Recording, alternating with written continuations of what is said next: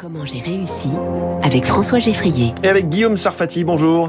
Bonjour. Bienvenue sur Radio Classique, vous êtes le cofondateur d'Act for Sport, vous êtes dans le sponsoring sportif, vous faites l'interface entre des grandes marques et des milliers de clubs amateurs. Quel est votre rôle au milieu de ces deux mondes? Ben Justement, en fait, nous, on a créé cette solution de sponsoring du sport amateur parce qu'il y avait un fossé entre les deux univers.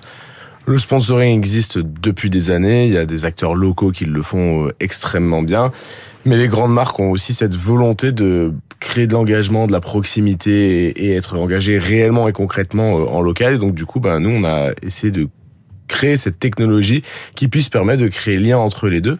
Et donc ça passe par euh, les euh, permettre au club de postuler à des à des à des opérations de sponsoring mmh. du sport amateur et puis d'être de devenir bah, potentiellement sponsorisé par des grandes marques comme Groupama, comme Unibet, comme Land Rover qui vont venir offrir des équipements sportifs euh, à des milliers d'équipements à des milliers de sportifs. Et c'est ça avec vous une seule grande marque peut tout d'un coup d'un seul coup devenir sponsor de centaines de clubs amateurs. Exactement, on a essayé de, de finalement de remplacer c'est la médiatisation va pouvoir avoir un grand club professionnel par euh, la même écho, mais avec des milliers de petits clubs qui vont ensemble, entre euh, leurs maillots qu'ils vont porter euh, sur les terrains tous les week-ends, mais aussi la portée qu'ils peuvent avoir sur les réseaux sociaux, remplacer cette médiatisation et permettre aux marques de faire du sponsoring autrement. Et à chaque fois, ça marche par des, par des appels d'offres que vous lancez? Exactement. En fait, chaque opération de sponsoring qu'on va mener va, va être lancée d'abord en digital, où on va permettre à tous les clubs du sport en question de postuler.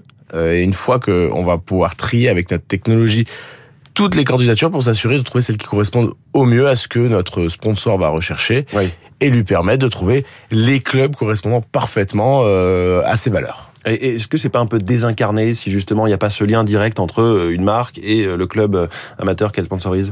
Alors effectivement, ça, on peut créer cette distance. Le fait est c'est qu'on vient pallier un manque énorme chez les clubs, c'est-à-dire vous bah, créez quelque chose qui n'aurait pas lieu sinon, c'est ça? Exactement. En fait, on leur permet d'avoir ces équipements sportifs. Notre objectif chez Export Sport, c'est de faire en sorte que la saison suivante pour les clubs, le budget soit le même, mais il n'est pas acheté ces équipements sportifs. C'est la raison pour laquelle on, on les autorise également à avoir d'autres sponsors locaux. On veut surtout pas tuer le garage du coin, la boulangerie du coin qui voudrait s'impliquer dans, le club. Et donc du coup, voilà, ça, permet de créer ce système euh, vertueux. Parce que vraiment, euh, le sponsoring en question, le, contrat, ce ne sont que des équipements sportifs qui sont fournis par la marque. Il n'y a pas d'argent. Pourquoi vous avez fait ce choix-là? Ce choix-là, il est, euh, il est essentiellement dans, le contrôle de, tout ce qu'on va monitorer, parce que si on commence à donner de l'argent à des associations, nous, comme on va, on va monitorer, bah, comme je vous l'ai dit, sur certaines opérations, on monte jusqu'à 300 clubs qui sont sponsorisés, jusqu'à 500 clubs dans toute l'Europe. On ne peut pas avoir euh, la, la, surveillance de tout ce qui va se faire, donc on préfère passer sur des choses qui sont obligatoires, c'est-à-dire les équipements sportifs, effectivement. Oui, parce que donc ça fait 4 ans, 4 ans que vous existez, vous êtes, euh, vous êtes 8 dans cette société, hein, Act for Sport. Et, surtout, il y a 100 000 joueuses et joueurs qui ont vos équipements dans 5 000 clubs. Donc on voit qu'effectivement, l'intérêt d'une plateforme qui centralise un petit peu tout ça est, est, clair. En quoi est-ce que votre produit est, technologique? Vous parlez de beaucoup de technologie là. Notre technologie, elle nous permet en fait de, de elle nous a permis surtout de, de, de réduire ce gap qui peut y avoir entre le, le, le, monde de la publicité finalement et les clubs de sport amateur. Aujourd'hui, c'est ce gap qu'on est venu remplir qui nous a permis de, de vivre et d'exister. Cette technologie, elle permet tout simplement à un club euh, de postuler à une de nos, de nos opérations, d'être qualifié parce que quand on a euh, quand on reçoit 10 000 candidatures sur un projet, il faut qu'on s'assure d'avoir les bonnes informations du club parce qu'on peut pas se permettre de prendre un club qui a déjà un sponsoring mmh. euh, d'un concurrent ou des choses comme ça, jusqu'à la personnalisation des équipements. Donc une fois que le club est sélectionné, il va être en, en lien avec nos outils pour pouvoir personnaliser ces équipements jusqu'à les recevoir. Et donc c'est vraiment tout un parcours user qui est automatisé pour s'assurer effectivement bah, qu'on puisse euh, pas avoir à appeler 10 000 clubs, gérer tout à la main. Comment vous gagnez votre vie dans tout ça? Ce sont les équipements sportifs sur lesquels on va marger. Euh, tout simplement, puisqu'en fait, nous, fondamentalement, on, on, va venir poser un logo de la marque sur les sur les équipements, gérer toute la toute la chaîne logistique jusqu'à la livraison et donc du coup bah, c'est sur ces équipements qu'on va gagner qu'on va gagner notre part. Alors, si on revient un petit peu, non pas sur votre parcours, mais sur votre actualité, je veux dire quasiment personnelle euh, récente, ça m'a intéressé. Vous avez un enfant qui est très jeune, un bébé, et malgré la fatigue et les contraintes, euh, vous vous dites que ça vous aide plutôt pour ne pas vous, vous noyer dans le travail. C'est ça, quand on est entrepreneur, c'est un peu le risque. Oui, euh, bah, c'est vrai qu'on a tendance à, à vite vite s'emballer.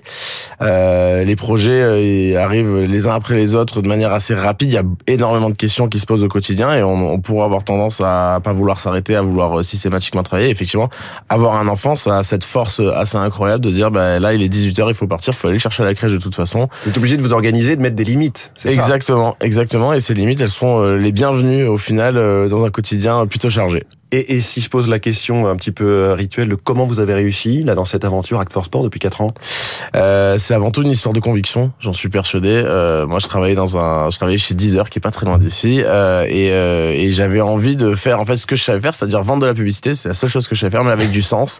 Et donc du coup, avec beaucoup de conviction et, euh, et, et énormément d'envie, je pense que c'est comme ça qu'on a, on a réussi à mettre, à mettre cette belle aventure en route. Parce que vous aviez un petit peu le syndrome de l'imposteur, c'est ça? Ah, je l'ai toujours. Hein. Bah, Aujourd'hui, ça marche et vous avez euh, un métier qui a du sens. Donc euh, exactement. Non, mais il y avait cette sensation, il y avait cette sensation effectivement de se dire, ok, on, on fait un. un j'ai toujours adoré mon métier dans la communication, mais j'avais envie de le faire avec du sens et soutenir les associations sportives qui sont une sorte de poumon de notre société aujourd'hui. C'était euh, quelque chose de, de très important pour moi. Merci beaucoup Guillaume Sarfati, cofondateur d'Act for Sport, qui nous parle de son entreprise et qui se livre un petit peu sur le côté perso. C'est bien aussi d'avoir des hommes qui en parlent euh, du fait d'être papa et euh, dans la vie active et entrepreneuriale. Merci beaucoup. Merci à vous. Guillaume Sarfati, invité de Comment j'ai réussi? Les 6h53, on parle de cette mystérieuse découverte au Vietnam dans quelques